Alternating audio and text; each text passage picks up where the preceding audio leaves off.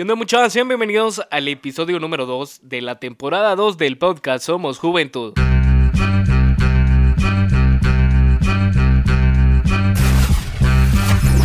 Somos Juventud. Ok, para la bandita que está empezando a escuchar el podcast, se pregunta quién es este el que está acá. Pues soy yo, Josué García, como siempre.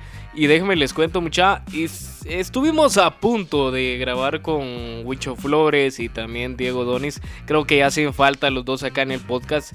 Pero por muchas cuestiones no pudimos eh, coordinarnos y poder grabar. Así que espérenlo, eh, espérenlos más que todo en un próximo episodio que ya va a estar buenísimo. Y arrancamos con el episodio 2 y déjenme contarles que estamos felices porque ahora también ya estamos en YouTube. Así que pueden buscarnos como a nuestro canal, Somos Juventud. Ahí van a estar los podcasts eh, subidos y la Mara que nos está escuchando en YouTube, por supuesto. Recomendarles que vayan a Spotify, Apple Podcasts, a Google Podcasts, a TuneIn, a Anchor. Hay más de 10 plataformas en las cuales está disponible nuestro podcast. Bueno, y esta semana tenemos un tema, mucha que realmente hemos estado hablando ya en, episodios pasados, en la temporada anterior.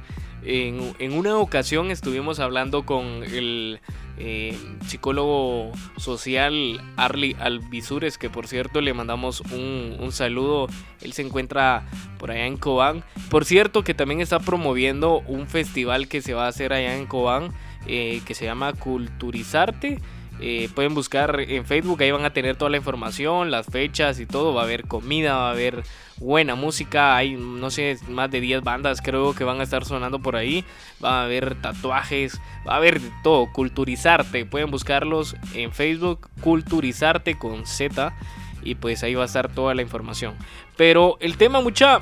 Hablamos en, en, ocasiones pasadas sobre los embarazos infantiles.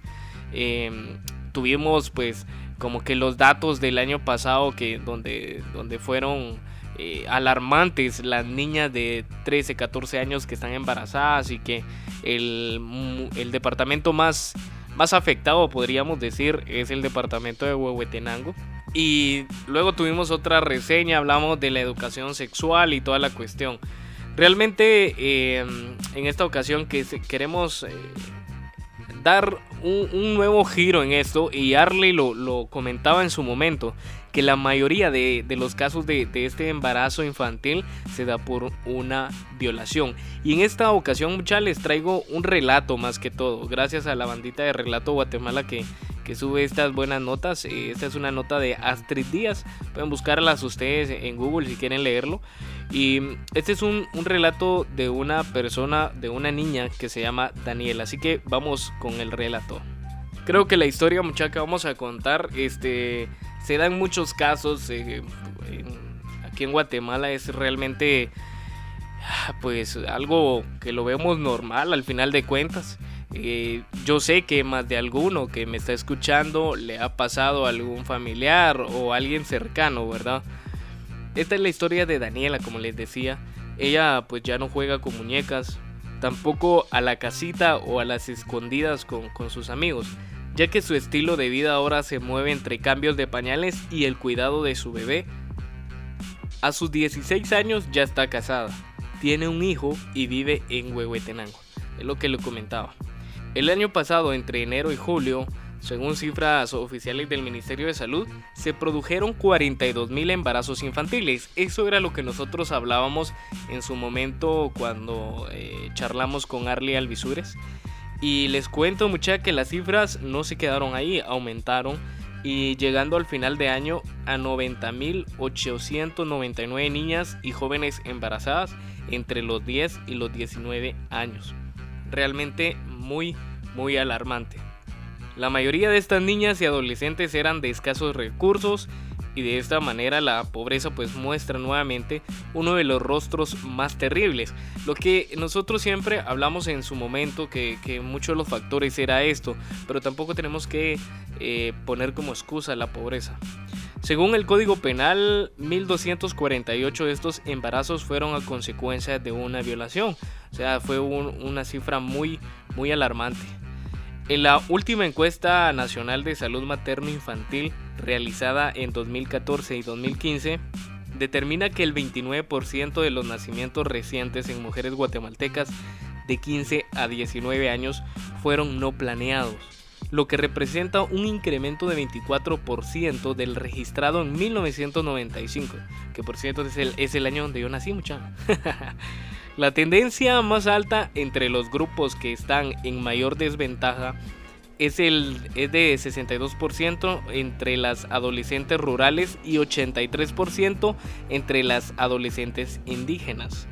La mayoría de los casos de embarazo infantil se da por una violación y lamentablemente muchas veces viene de la misma familia. También hay que tomar en cuenta que muchas de esas niñas ven el matrimonio como una opción para salir de su hogar o de la pobreza, aunque su condición no cambie. Esto lo explica Andrea López, socióloga, y en su momento Arly Alvisures eh, hizo ver mucho esto, que era, era muy, muy común este tipo de prácticas para poder salir. Nosotros en su momento también recomendábamos que, que se viera la película Ishkanul, que tiene mucho que ver con esta onda, mucha. Los departamentos con mayores índices eh, Huehuetenango es el principal que cuenta con un 73.8% de pobreza. En ese departamento se documentaron 12.551 embarazos en menores de 20 años solo en el año 2007. Solo en el año 2017.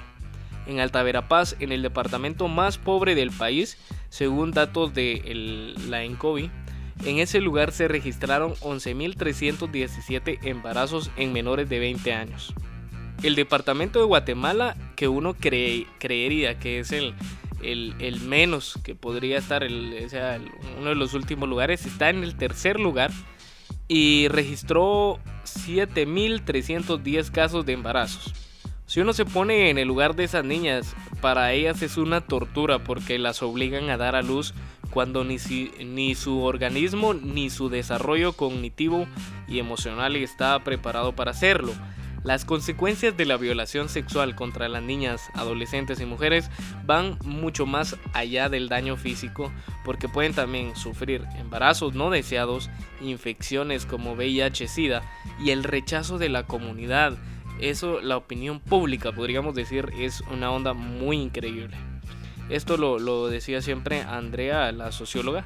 La UNICEF, el matrimonio infantil viola los derechos humanos, independientemente de la persona involucrada, pero sin duda se trata de la forma más generalizada de abuso sexual y explotación de las niñas. Creo que este es un tema que, que tendríamos que hablarlo con alguien experto. Me gustaría nuevamente hablarlo con, con Arley Alvisures para, para ver de nos, ya prácticamente pasó un año de que nosotros grabamos ese episodio donde hablábamos de sexo que, que la cuestión era hablar de sexualidad y todo. Y, quisiéramos ver cómo, cómo va ese proceso cómo ha cambiado la sociedad qué ha pasado. Eh, sería muy chilero. Bueno ya para ir finalizando se calcula que 14 millones de adolescentes entre 15 y 19 años dan a luz cada año. Las que se encuentran en esta franja de edad tienen más probabilidades de morir durante el embarazo o el parto en comparación con las que ya han cumplido 20 años. Definitivamente lo que hablábamos era la cuestión de, cómo tu organismo ya está preparado para este tipo de cosas. Entonces, una niña de 10, 11 años no es lo mismo que una de 20 y es un riesgo total que, estén embarazadas. Eh, lamentablemente vivimos todavía arraigados a un eh, como una sociedad de, que está eh, muy enfocada en el patriarcado, podríamos decir. se maneja mucho el machismo. No quiere decir que yo que yo lo sea o que esté en contra o no. O sea, general aquí en la sociedad y todos los sociólogos me van a poder comprender esta parte. Y lamentablemente esto es lo que ha llevado a que estas cifras vayan en aumento cada año. Aparte pues le podemos sumar la falta de educación, la falta de recursos, la, la, falta de oportunidades, podríamos verlo así. Eh, pues las niñas andan buscando cómo salir luego de su casa. Los mismos padres les dicen que se casen para poder eh, ya desligarse de la manutención y poder mantener los otros 10 hijos más.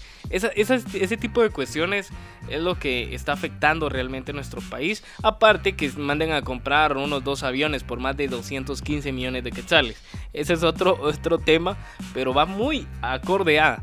O sea, nos estamos enfocando en mierdas que no son relevantes eh, para nuestro país. Y estamos dejando en cuenta esto.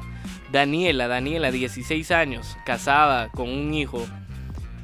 ¿Qué, qué, puede hacer Daniela cuando tenga 25 años? Su hijo ya va a tener casi 10 años. Probablemente tendrá unos 4 hijos más.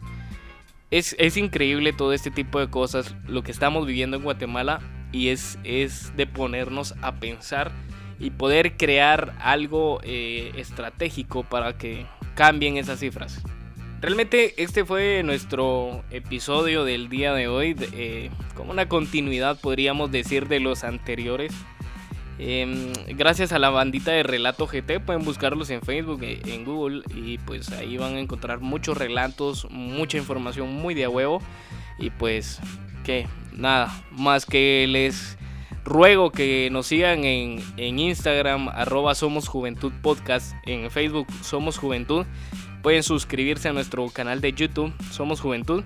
Y por supuesto, de que nos sigan también en Spotify, en TuneIn, en iTunes, en Apple Podcast, como ustedes le quieran decir.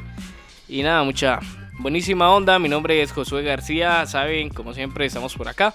Y nos escuchamos en el próximo episodio. Buena onda.